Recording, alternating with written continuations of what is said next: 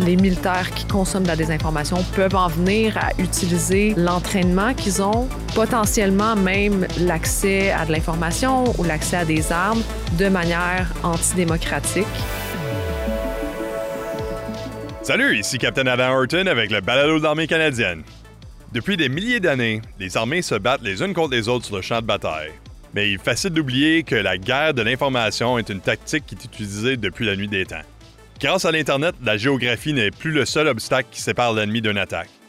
Ici, pour nous parler un peu plus du sujet de la désinformation, nous avons Dr Dominique Laferrière, qui est une spécialiste des sciences sociales qui travaille avec les Forces armées canadiennes et a effectué de nombreuses recherches sur le sujet. Bienvenue au balado. Merci. Donc, il y a 10 à 15 ans, on parlait peut-être un peu moins de la désinformation, mais maintenant on en parle pas mal. Pourquoi est-ce que ça a changé? Je dirais que probablement parce que nos vies se déroulent beaucoup plus en ligne qu'avant. Donc, la plupart d'entre nous passons beaucoup de temps euh, sur les réseaux sociaux, par exemple, et le cyberespace est un terreau particulièrement fertile pour la désinformation. Puis, a quelques éléments qui permettent d'expliquer pourquoi le cyberespace est si prompt, si on veut, à la désinformation. Premièrement, c'est que il n'y a pas de barrière à l'entrée. Donc, euh, la plupart d'entre nous avons déjà vu euh, des gens dans leur sous-sol ou dans leur voiture exprimer leur opinion, euh, puis partager ça sur les réseaux sociaux par après. Ça, c'est de l'information qui fait partie de notre écosystème informationnel, puis qui compétitionne, si on veut, avec d'autres types d'informations. Donc, c'est ce que je veux dire par il n'y a pas de barrière à l'entrée, c'est que euh, n'importe qui peut créer du contenu, peut créer de l'information qui peut être après ça consommée par les membres du public cible. À une autre époque, quand on voulait se renseigner ou quand on voulait savoir ce qui s'était passé dans une journée, on devait attendre l'édition des journaux de la journée pour nous expliquer ce qui s'était passé. Quand on voulait avoir de l'information sur un sujet X, on consultait des encyclopédies, des livres. Bon, là, j'ai l'air de parler de, trucs qui se sont passés dans l'ancien temps, mais c'est quand même comme ça que ça se déroulait. Et maintenant, l'information est beaucoup plus accessible, ce qui est très bien, mais il y a aussi une multiplicité des sources d'information incluant des sources qui sont pas nécessairement toutes autant crédibles. Puis, parallèlement à ça, il y a des études qui démontrent qu'il y a une large proportion de la population qui n'est pas vraiment outillée pour digérer, si on veut, ou pour intégrer toute cette information-là de manière efficace. Donc, les gens, dans le fond, n'ont pas nécessairement les compétences médiatiques ou la littératie informationnelle nécessaire pour distinguer l'information qui est crédible de l'information qui est peut-être un peu moins crédible. C'est sûr. Puis vous avez fait mention aussi euh, les barrières d'accès sont très limitées. Puis ça a aussi créé un environnement où ce que une personne peut avoir plusieurs identités en ligne qui crée encore plus de sources d'informations, puis ça devient un peu plus difficile à gérer. Absolument. Puis c'est pas juste des personnes qui peuvent avoir plusieurs identités, c'est ça peut être des regroupements de personnes avec des intentions dommageables ou des mauvaises intentions qui créent des profils qui prétendent être quelqu'un qui prétendent être un organisme euh, légitime ou crédible, qui, eux, disséminent volontairement de la fausse information. Donc, euh, toutes ces choses-là sont possibles, ce qui rend le cyberespace encore plus difficile à naviguer. Là. Puis, en parlant des informations, c'est sûr que la majorité des gens ont certainement au moins rencontré le concept ou ils ont fait une considération, ont vécu quelque chose, mais peut-être d'une perspective plus euh, informée. Est-ce que vous pouvez peut-être décrire qu'est-ce que c'est, puis c'est quoi peut-être les méconceptions qui tournent autour de ça?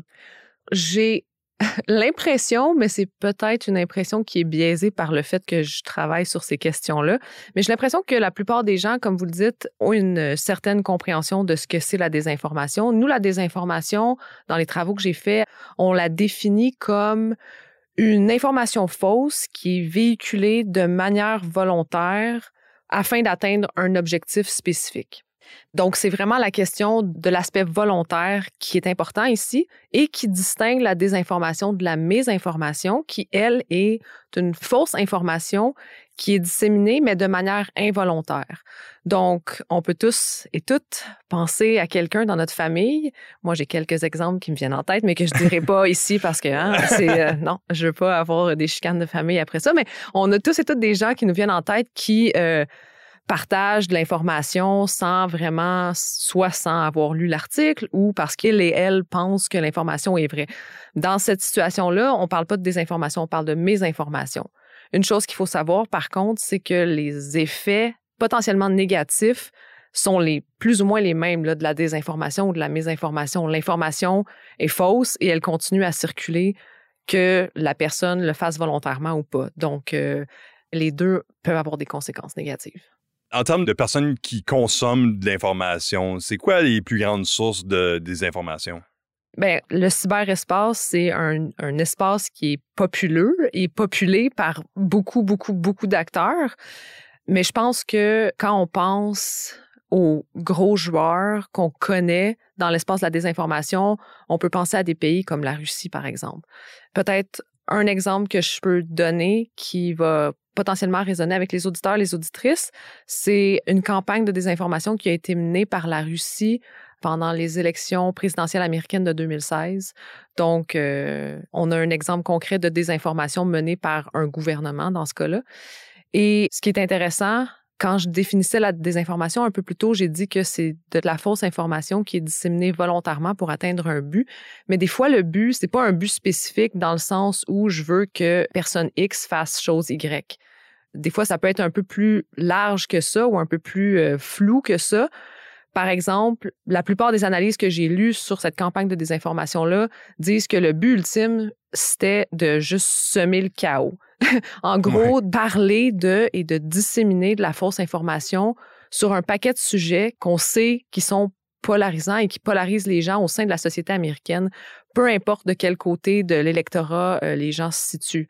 Donc, euh, le but, c'était vraiment, comme je dis, de créer le chaos. Puis, euh, malheureusement, on voit un peu les répercussions de, de ça aujourd'hui. C'est ça. Puis, véritablement, c'est que on n'a pas besoin nécessairement d'avoir un effet parce que le chaos, comme vous dites, ça, ça, crée des délais, ça crée des problèmes, puis juste en général, ça a un impact sur la société qui n'est pas positif.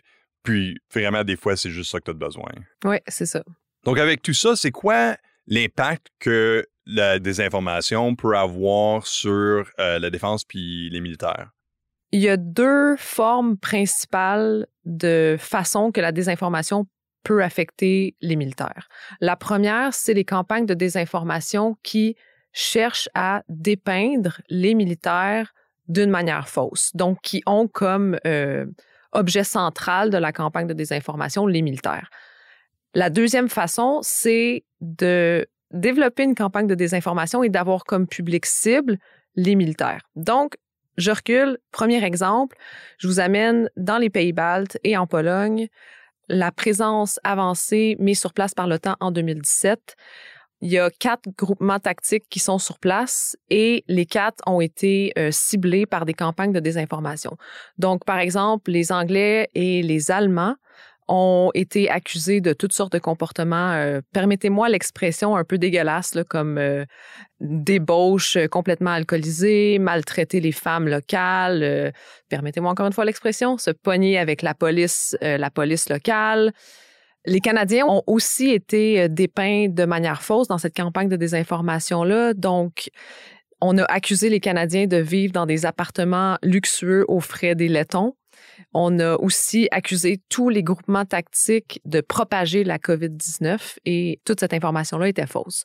Donc, le but de ces campagnes-là, ultimement, c'est de diminuer la crédibilité de la présence avancée dans la région, de diminuer la crédibilité des forces armées qui sont sur place et aussi d'augmenter les tensions avec les populations locales.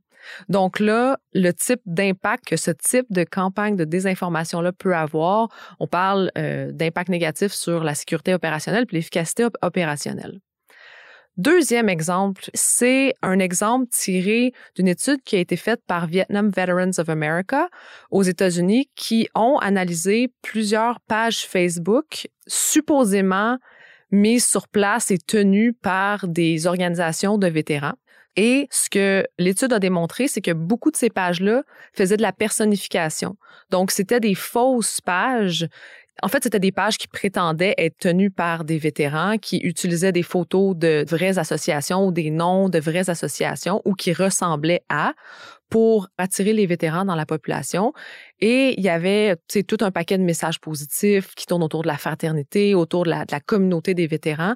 Et entremêlés à tout ça, il y avait des messages polarisants finalement qui étaient partagés aussi par ces pages Facebook-là j'ai un exemple qui me vient en tête, c'est une image. Puis là, évidemment, je vais essayer de vous décrire une image euh, sur un podcast. Mais en tout cas, imaginez-vous un visage de proche d'un homme, il a l'air pas bien, il est tout déprimé. Euh, puis un gros titre autour de son visage qui dit Vets before illegals.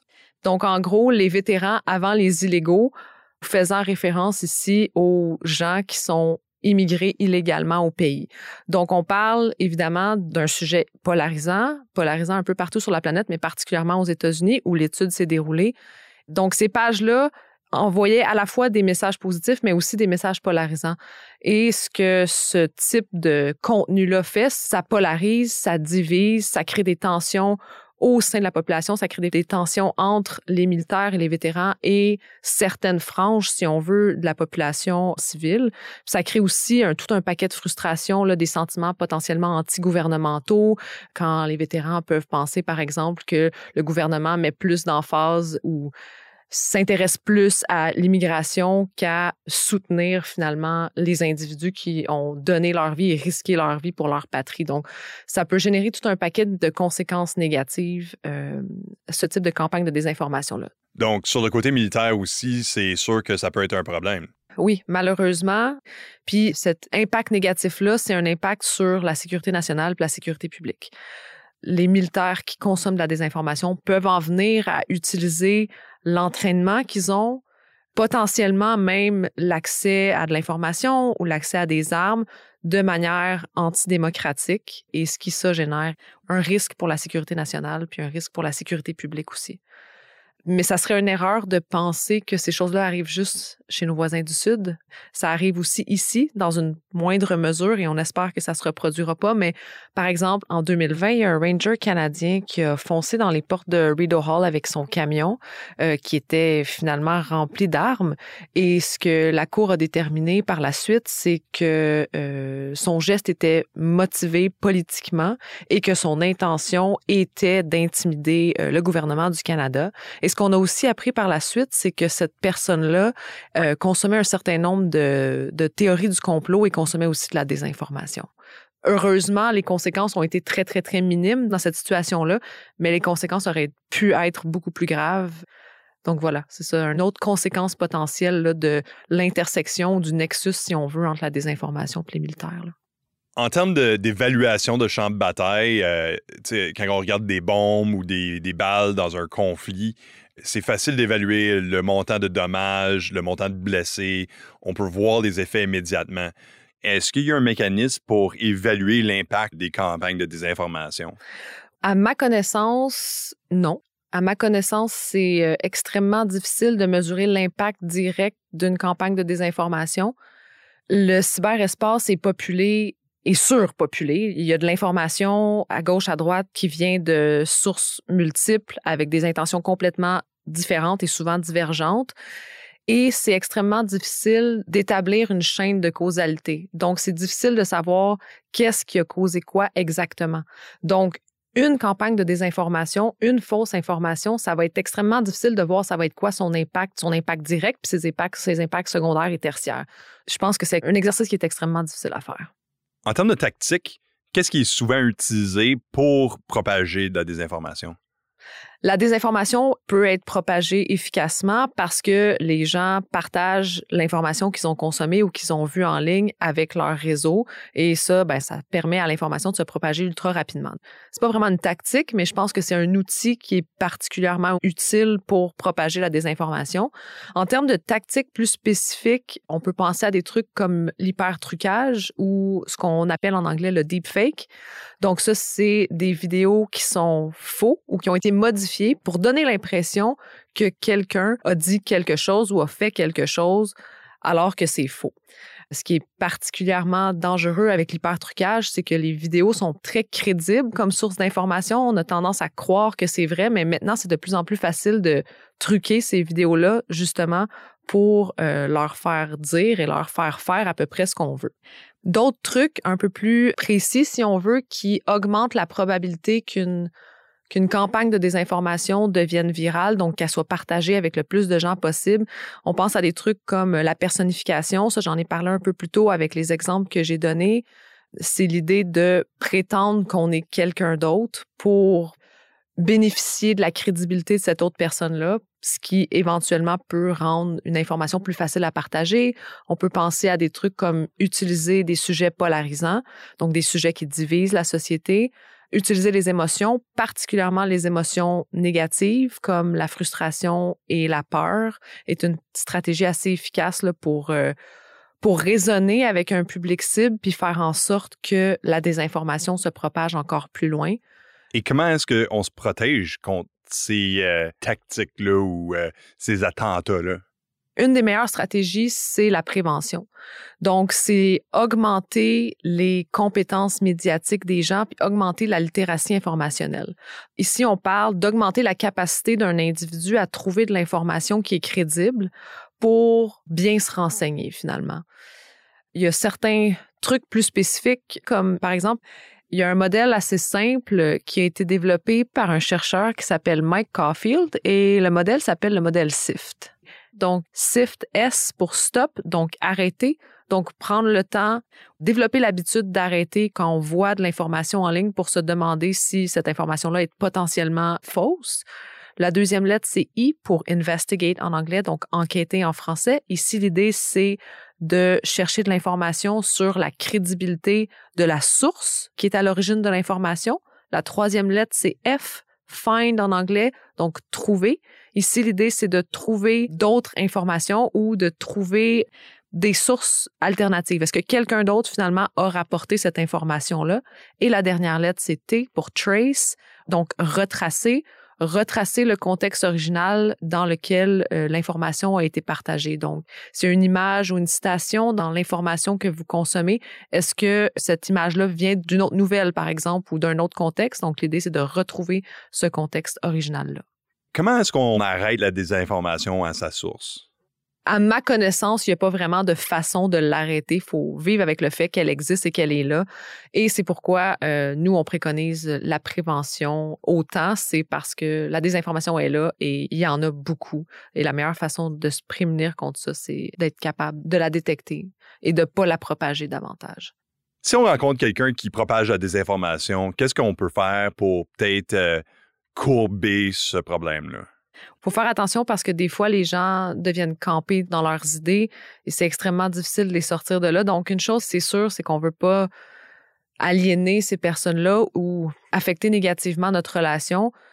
Je pense qu'un des trucs fondamentaux, c'est d'essayer de maintenir une relation positive avec ces personnes-là, puis de pas les juger, puis de pas agir comme si le fait que ces gens-là adhèrent potentiellement à des pièces d'information qui sont fausses ou même à des théories du complot, par exemple, veut dire que ces personnes-là ont un problème ou un, problème de santé mentale ou quoi que ce soit. Là. on n'est pas là-dedans. Donc, l'idée, c'est vraiment de rester le plus empathique possible.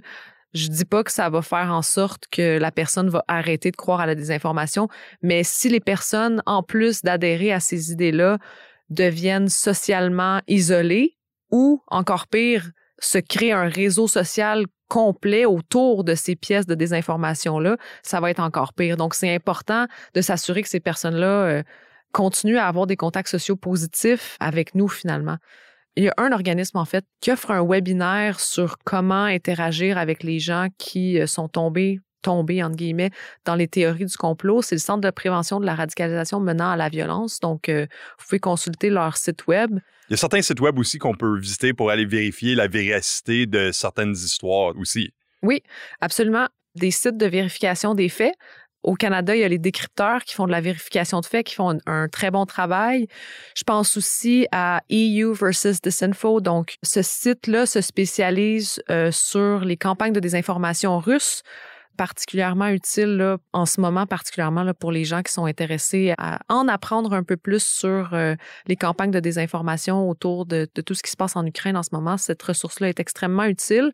Puis ce qui est intéressant avec ces ressources ou ces organismes de vérification des faits-là, c'est qu'ils nous demandent pas juste de prendre leurs mots pour, euh, permettez-moi l'expression, mais pour du cash. Ils nous expliquent comment ils et elles en sont arrivés à déterminer qu'une pièce d'information était vraie ou pas. Puis des fois, c'est pas une question de c'est vrai ou c'est pas vrai. Des fois, c'est ben il y a certains éléments qui sont vrais mais qui ont été un peu détournés et ça c'est vrai, ça c'est faux. Donc on a toute l'explication du processus finalement de vérification des faits qui a été fait par ces organismes-là. Puis ça, ben c'est hyper intéressant parce qu'en tant que consommateur d'informations, on a vraiment l'heure juste, mais on voit aussi tout le processus de vérification des faits, puis on peut même essayer de reproduire certains de ces trucs-là nous-mêmes quand on essaie de vérifier si l'information qu'on consulte est, vraie ou fausse.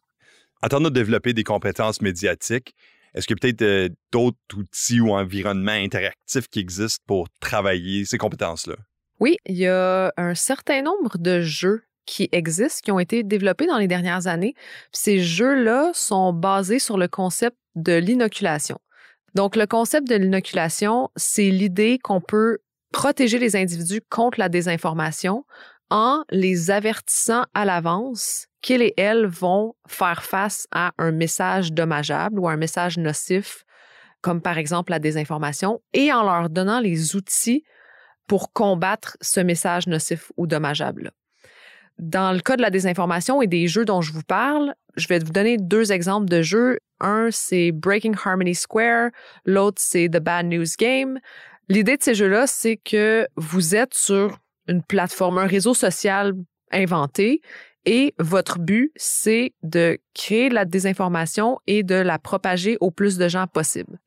Donc, quand vous jouez le jeu, en gros, on vous apprend c'est quoi les tactiques qui sont utilisées par les créateurs de désinformation. On en a parlé un peu plus tôt, la personnification, l'utilisation de sujets polarisants, l'utilisation d'émotions fortes, particulièrement des émotions négatives, et alors que vous appliquez ces techniques-là et que votre campagne de désinformation va de plus en plus loin et se rend à plus de personnes, vous, euh, vous gagnez des points. Donc, on vous récompense pour être un bon officier de désinformation. En jouant au jeu, vous apprenez comment les créateurs de désinformation développent leur campagne, comment ils réfléchissent à leur campagne, comment ils réfléchissent à leur campagne pour qu'elle se rende au plus de gens possible. Et l'idée, c'est que quand vous allez sur vos réseaux sociaux ou sur Internet, en gros, ça va aiguiser nos compétences médiatiques et augmenter euh, la littératie informationnelle. Donc, avec toutes ces discussions-là, c'est qu'est-ce qu'on peut faire dans le présent, qu'est-ce qui se passe dans le présent? Où est-ce qu'on s'en va avec ça? Ben, je pense que euh, on s'en va vers une amélioration de, de l'intelligence artificielle, donc par la force des choses, une amélioration des stratégies un peu plus techniques comme l'hypertrucage dont j'ai parlé un peu plus tôt.